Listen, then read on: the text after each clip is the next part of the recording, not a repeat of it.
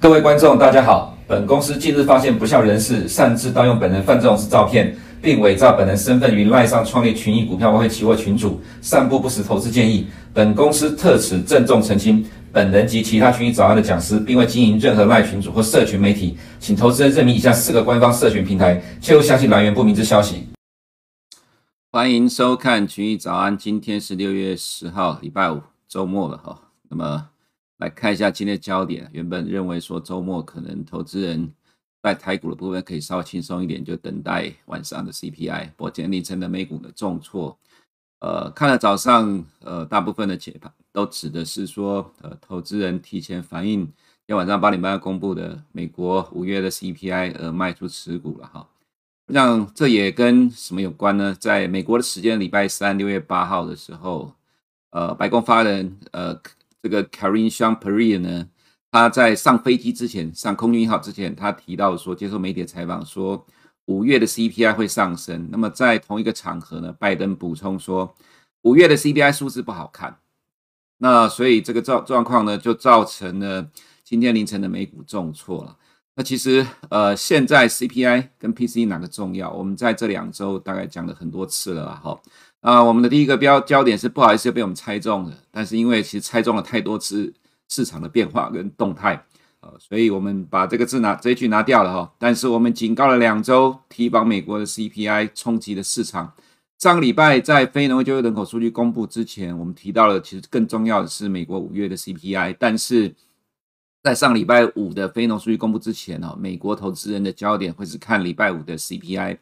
那么，呃，对不对？上个礼拜五的非农就业数据，那么对于上周五公布的五月非农就业人口数据高过市场预期，我们的解读也是市场在一瞬间的当下会反映对于股市跟美元利多，可是，在消化两个小时之后，终究还是会下跌，因为这代表的是美国的中央银行必须要强硬的升息去压制通货膨胀。那么上周五的美股是下跌的，反映的正是我们所预告的逻辑。那么在呃非农数据之后呢，这个礼拜的市场焦点就是 C 呃今天晚上 CPI。我们从礼拜一讲到了昨天，真的四个交易日，每天都在讲同样的东西，其实讲到有点烦了啦哈。因为这礼拜其实没有什么重要经济数据公布，就是等呃这个礼拜五今天晚上的数据。那么我们在这几天也提到说，你不要看美国的道琼指数跟 S&P 500，尤其是道琼，那么三根的长红棒夹各夹了两根的黑棒，长红棒的上涨的呃这个。Range 的幅度呢，都比这个黑棒来的大，这其实强势的震荡。但是你不要觉得 K 线是这样就进去做多了，因为再怎么强的走势，如果今天晚上的数据不好的话，一样会把它拉下来了。那么今天呃，不用等到今天晚上，那么今天凌晨收盘的美国时间周四，呃，道琼就是一根长黑棒，S&P 也是长黑棒了哈，所以不用等到今天晚上就发生这个状况。那在原呃纯粹就是来自于呃美国时间的礼拜三呃。拜登的讲话跟他的发言人 Karine 的讲话，但是在呃昨天晚上啊，对不对？昨天的亚洲时段的美股期货其实并没有反映这个部分，一直到昨天晚上美股开盘刚开盘之后没多久，其实也还好了。不过呃，其实在今天凌晨收盘的三大指数其实是由科技股先走弱的了哈。那所以呃，等一下我们的焦点重点也都会在看美国金融市场这个部分，还有美国的 CPI 的影响。但是呢，呃，其实我们已经讲了一个多礼拜了哈，所以你也不要觉得烦了。那当然，没有看过的投资人你就再复习一下吧。毕竟我们还是强调，呃，今天晚上的数据重要之外，未来六七两个月的 CPI 数据一样会冲击市场。所以呃，未来的三个月美国金融市场是一个剧烈震荡。那么在呃对投资人而言来看，你要怎么做呢？就很简单啦，其实就是关呃密切的关注我们居长的动态就好了哈。那么我们先看一下后面的部分啊，因为其实昨天呃我们在解释解读的时候，其实因为时间的关系，花很多时间在讲前面 CPI，后面的焦点就没有提到，所以我们今天先把后面的这个焦点先讲一下，因为我们今天大部分的重点都会是在美国的 CPI 了哈。那么在中国的部分，中国国家主席习近平昨天要求毫不动摇的坚持新冠疫情防控的动态清零方针，呃，这个其实在李克强。之前哈呃办了一个全国电视呃稳住经济大盘的会议之后，呃让市场一般都认为这个动态清零的政策是否要放松改变了。结果经过了将近两个礼拜的时间，那么习近平昨天又出来讲了这个东西。那么这个状况呢，配合在昨天上海宣布明天六月十一号有封锁七个区，呃全部在做核酸检测了。其实本来以为哈，我们本来以为可能要进入下半年之后，这个状况可能才会再一次的发生。因为在过去的一周啦，其实上海的呃在解封之后，六月一号上上海解封之后，呃这个感染病例有在增加，虽然幅度呃数量没有很多。呃但是我们也担心说，哈，如果这样一解封之后，病例又增加，可能到了七月之后越来越多，中国将不被迫不得不再一次的采取封锁的措施。结果不到两个礼拜，六月一号解封，六月十一号就有七个区要封锁，再做核酸检测了，哈。所以这个其实呃让人没有办法对中国的防疫政策放心啊，这可能投资人。呃，对于 A 股跟港股，其实我们昨天也讲到，近期的 A 股、港股的走势是转呃转向比较正面的。不过，要面对礼拜五的考验，我们一直在强调，你过得了礼拜五美股的下跌考验再说了哈。如果呃美股反映 CPI 而跌的话，那么港股、A 股都能够不跌，那么再来呃做多 A 股、港股都还来得及哦。不过不用等到今天晚上了哈，今天凌晨的美股就跌了，今天的港股跟 A 股势必会往下修正，跟着跌了哈。所以就看接下来怎么走吧。那么再来，呃，蚂蚁集团重启的 IPO，中国证监会否认，这个让阿里巴巴的股价呢坐云霄飞车了哈。今天凌晨 ADR 是重挫了八个 percent，所以呃，今天的港股呃也会有来自于这个部分的影响。那么再来就台股了哈，等不到今天晚上的美国 CPI 公布，因为今天凌晨美国时间礼拜四的美股已经重挫了哈。那么今天台股应该会先反映台股呃美股的卖压。不过如果说从近期台股的表现来看，因为成交量缩到两千亿附近或以下了。其实我们认为，呃，今天的走势很有可能卖压还是集中在集中市场上市的部分。那么上柜的部分应该会跌，但是幅度上也会比较小。现在有点这种感觉啦，就是我们之前常在讲的，二零零八年十一月将近指数见低点，但是 S M P 五百到二零零九年三月才见低点。呃，美呃台股领先的美股四个月见低点的哈。那这里台股是不是低点，我不敢确定，但是至少现在看起来台股有一点点在呃领先美股。筑短底的感觉，这短底能不能变成长期的底部，你也只能边走边看呐。现在没办法下定论。但是如果今天小型股呃会相对上比较抗跌的话，那这样的方向就比较有可能了。好，那么第四点跟第五点呢，是我们在过去两周一直强调的一个内容了。哈，那么还是建议投资人你每天看一下，复习一下。今天讲也大概会是这些部分，所以我就不重复说了。然后，那我们就直接。呃，进入图的部分，先看一下呃，美国公布的经济数据，这是 Fed 公布的数据了哈。美国的家庭资产净变动在二零二二年的第一季呢，减少了五千四百四十亿美元哈。第一季减少了幅度这么多，其实主要原因就是股市的下跌。那呃，从总美国家庭的总资产呢，降到了一百四十九兆美元。那第一季呢，股票减少了三兆美元，但房地产增加一点七兆美元，因为房地产的价格还在上涨。所以一增一减之后，啊，实际上大概减少，还有其他的资产啊，实际上大概减少了五千四百四十亿美元。那另外一个部分呢，是不含抵押贷款的消费者信贷创十年的最大增长幅度，要八点七个 percent。呃，这代表其实其实就是美国的呃消消费者的消费的动能市场，呃，就是说持续消费的欲望还是很强。那么这是美国的经济啦，哈，在第一季还是很好的一个原因。呃，虽然美国第一季的 GDP 是负一点五 percent 啊，不过那是因为贸易逆差所造成的结果。那么扣掉呃这个贸易逆差的话，其实第一季大概成长二点六 percent。这是为什么？呃，美国股市的这一波的下跌，一月跌到五月，并不是在喊美国的第一季已经进入衰退了。那么在这两天呢、我们看一个新闻，昨天没有解读啦，他提到就是说，呃，亚特兰大的 GDP 呃 GDP Now 的模型呢预估了哈，就是说第二季的 GDP 成长率会掉到零点九，从原先的。大概一点八还是一点五吧，哈。但是我们很长的一段时间没有看 GDP Now 了，原因是因为我们长期观察的结果，这个 GDP Now 变动的太剧烈了，修正的幅度太大了，所以其实我们个人觉得没什么参考性啊。当然了，呃，跌的时候就会找理由。那么 GDP Now 预估第二季的成长率降到了零点九，让美国投资人觉得说美国经济真的开始趋缓了，哈。其实长趋缓本来就是一个确定的方向了，哈，只是说什么时候会见到负成长。早上我看到一个 Bloomberg 的一个模型在讲预估了哈，说今年不会看到美国经济成长率出现衰退的情况，但是在二零二三年铁定会看到。这个铁定呢，有应该是在明年的下半年的哈。不过其实距离明年下半年还早了，我个人觉得美国股市也不会反映这个部分。就像美股从一月跌到了五月，那么每个月的 CPI 的数据跟非农就业人口数据的前后或者数据发呃公布的当天都会产生剧烈的波动。那这个剧烈波动是再往下创新低呢，还是不再创新低，就是看市场怎么去反应、去回应这样的一个看法了哈。那么，所以今天晚上 CPI，昨天呃呃，今天凌晨收盘先跌了哈。那未来会不会破底？你只能看美国投资人自己怎么想了哈。那从经济数据来看的话，呃，目前呃第一季的状况还不错，可是这已经是落后了，因为第二季已经快结束了了哈。但是我们看到另外一个重点是，美国每个礼拜四要公布的首次申请失业救济人数哈，这个就是高频指标。那么从这里大致上可以确认了哈，美国的失业人数已经开始上升了。绿色的是四周的移动平均。那么其实我记得在前天的时候有提到说，贝莱德 BlackRock 的这个固定收益的投资长提到说，五月份的非农就业人口数据可能是最后一份亮丽的劳动市场的报告。六七月之后，美国的劳动市劳动市场就会开始出现失业率上升的情况了哈。那如果你看到高频指标的话，当然其实这个增加幅度都还算 OK，可是呢，它的确是已经连续的上升两个月了。虽然是有上下的波动，这个高频指标看到的是没有意外，美国的劳动市场的确已经因为高通膨的因素而开始趋缓了。虽然劳动参与率有在上升，这是因为呢高通膨的关系，让很多原本退休的美国民众认为，呃手手上的钱不够支应未来的退休生活，又回到职场。这也很有可能呐，哈，也是会未来失业率上升的一个原因之一啦。不过，申请失业人数的确开始上升了，这题就是一个领先指标的讯号了哈。所以，今天凌晨的美股下跌，多多少少，我个人觉得这个部分也是一个其中因素之一。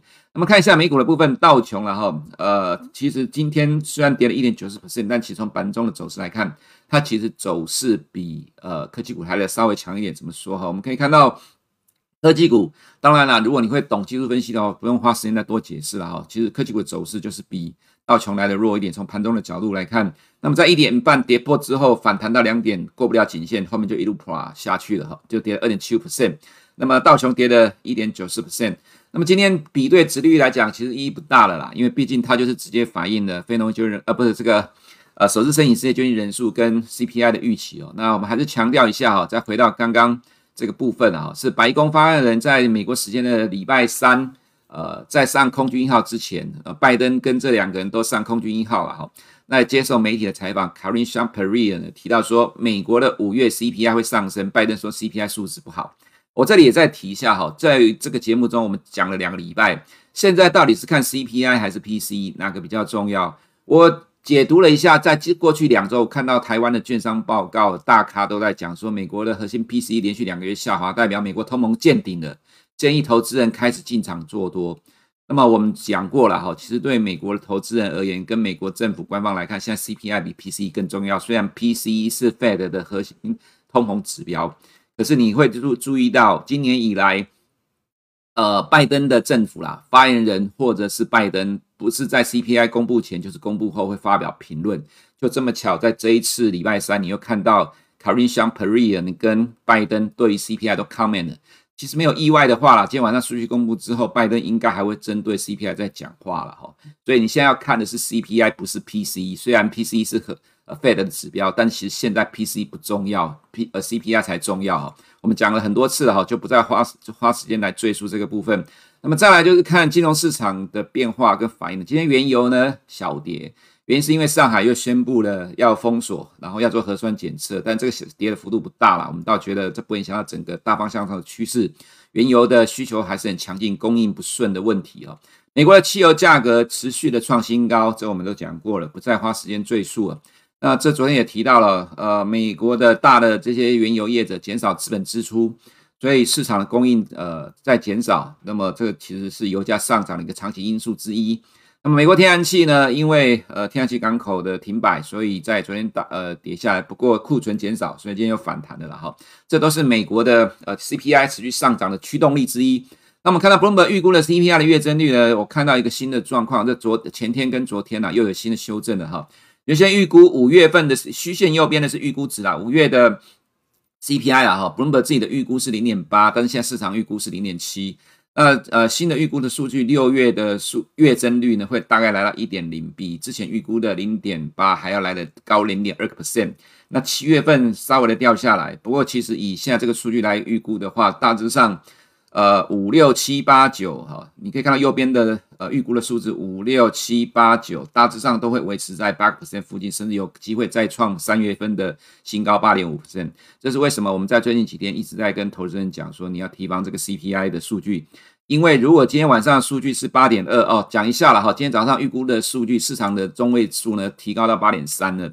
那我们在前几天都提到，很多美国投资人在讲说，八点二代表美国的 CPI 在趋缓，到年底会一路降到四 percent。坦白讲，这真的是想太多了啦哈。那如果呃看 Bloomberg 的数据来讲，因为它几乎是呃每一次数据公布完之后就就现况来做调整了，这其实我们认为比较接近真实的状况了哈。它跟之前的版本预估十二月跌破七个 percent，大致上差不多一样了。不过重点在第第二季跟第三季的预估的数字比原先预估的高很多。如果是这个情况，呃，今年的九月没有意外，应该会升息到两码。其实我们等一下看一下九月的升息预期，呃，升三码的几率都慢慢在推升了，虽然不高，但是你可以看到连九月升三码预期都在增加，那代表意思就是其实市场现在正严阵以待 CPI 的影响了哈。那这张图。我们讲了两个礼拜，就不花时间再讲了。这个预期从八点二，今天早上变成八点三的了哈。现在 CPI 的重要性远高于核心 PC。台湾本地的投资人，你要了解这个变化，看我们的群益早安，你才会懂，看懂美国金融市场。看台湾券商的报告，基本上呃是没有办法让你得到清楚的认知，怎么去应对美国股市的变化啊。那么再来，我们看一下呃其他的商品的部分了哈。农产品现在变成黄豆是走势最强的了哈。所以有上有下，这个对于 CPI 还是有呃负面的冲击的哈。美国十年公债殖率今天是小涨零点六七 percent，但今天晚上 CPI 没有意外，我们认为会助涨殖利率，但是很有可能也也会出现说，因为 CPI 不不符合市场的预期，市场可能会认为呃呃这样会造成美股的大跌，又会让避险的买盘转进美呃美债，又会造成殖率的下跌，就会变成是这样的一个状况，变成是来回的区间震荡的走势了哈。不过不管怎么样情况了，大致上的方向。呃，美国十年公债殖率就是缓步的慢慢推升，除非什么？除非到十二月底的，呃，就是升息预期了，再继续的往上推升到三点五，那很有可能就会把十年公债殖率再往上推高到三点五 percent 了。那这个状况可能就是另外一回事了，那对市场压力就更大了哈。那德国十年公债殖率也是持续的上涨创新高，ECB 暗示九月之后会有更多次的升息的哈，升息预期都继续的推升了。我们来看一下九月份的。市场仍然认为九月升息到两到二点五个 percent，呃，两码的几率维持在六十 percent 附近，但是升三码的几率又往上推进了大概三到四个 percent 了哈，所以三码的预期在往上升增加了，这就是代表整个市场认为未来升息预期在推高了。十二月的部分你可以看到升到三点五的几率是七点九个 percent，之前是没有啦，是零左右，那么这几天已经陆续的往上推升了，那你也可以看到三点二五的几率。跟三点零其实只差了不到两个 percent 了，这代表的是市场对于未来升息预期正在推高，也因为 CPI 的问题啊，所以 CPI 是焦点，也是未来三个月影响美国金融市场最重要的一个数据了哈。那么再来，呃，我们看到其他的部分啊，美元指数今天大涨，它大涨除了，可是美国的十年公债殖利率没有涨哦，没有涨很多，这原因在哪里哈？ECB。九月预期更大幅度的升息，市场开始担忧欧元区的经济衰退。当然，昨天晚上加拿大央行有提到利率的上涨、通膨上升、地缘政治、金融风险，加拿大的金融风险上升，所以加币也下跌，欧元也下跌。欧元反映的因素是什么？为什么 ECB 讲说九月如果看通膨数据可能会有更大幅度的升息，结果欧元却涨不动呢？另外一个市场关注的焦点啊，当然除了说呃美国跟德国的十年十年公债殖利率扩大之外了哈，另外一个是。啊，这是市场预期 ECB 的动态，今年底会大概升一百五十个基点左右了哈。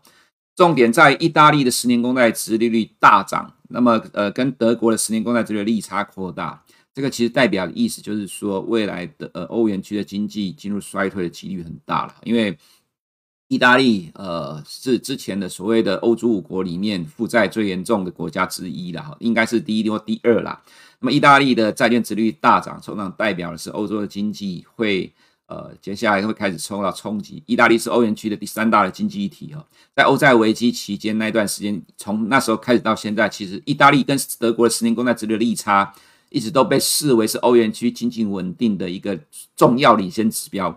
利差在持续扩大，就代表市场对于未来欧元区的经济看法是变得更加的保守。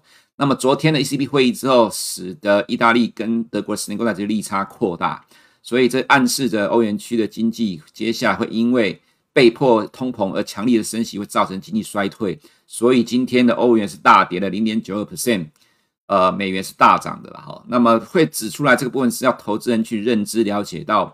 其实影响到汇市的，其实不外乎是经济成长率跟利率啊。其实利率就是跟着经济成长率在走，这是最主轴影响汇市的方向。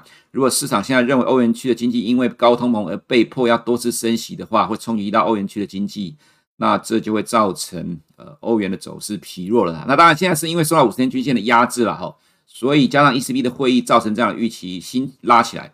呃，欧元应该会还是维持短期的弱势的走势了。那资源呃涨多之后的整理哈，我们看一下美股的部分了哈。这个就是我们刚才前面第一个标题所提到的，呃，白宫的两个人讲到了五月的 CPI 会上升，这个上升指的是什么？是原先预期的八点二的比较吗？意思是说，如果八点二的数据的话，其实反而是跟八点三比是稍微掉下来。所以意思指的是说，今天晚上公布的数据可能超过市场的预期八点二，或者是跟。呃，四月数据八点三比较起来是超过的。那如果是超八点四或八点五，这就真的是震撼市场的了哈。那么你再回想一下，今年以来多个月公布的 CPI，最终公布的数据都高过市场的预期。所以呃，礼拜三讲的这个话呢，暗示着什么？今天晚上公布的数据其实可能会超过八点三了哈，大概是这样的意思。所以我们之前也提过，你看道琼的横向震荡。